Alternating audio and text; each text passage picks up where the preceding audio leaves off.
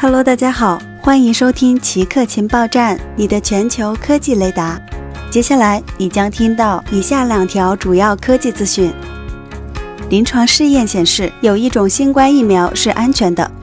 早期临床试验显示，中国医学科学院生物研究所研发的新冠疫苗是安全的。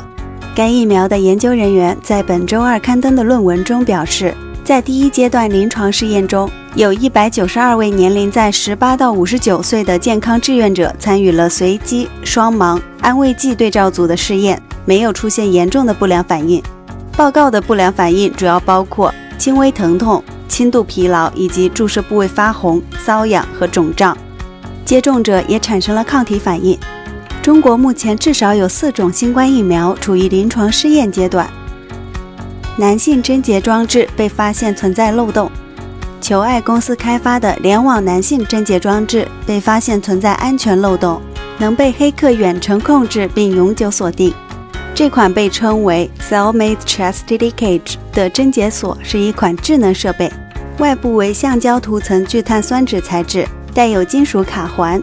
允许用户将特殊器官的使用权交给伴侣，通过移动应用远程锁定或解锁。英国安全公司 Pentest Partners 指出，该应用设计中的多个漏洞，允许任何人锁定所有设备并阻止解锁。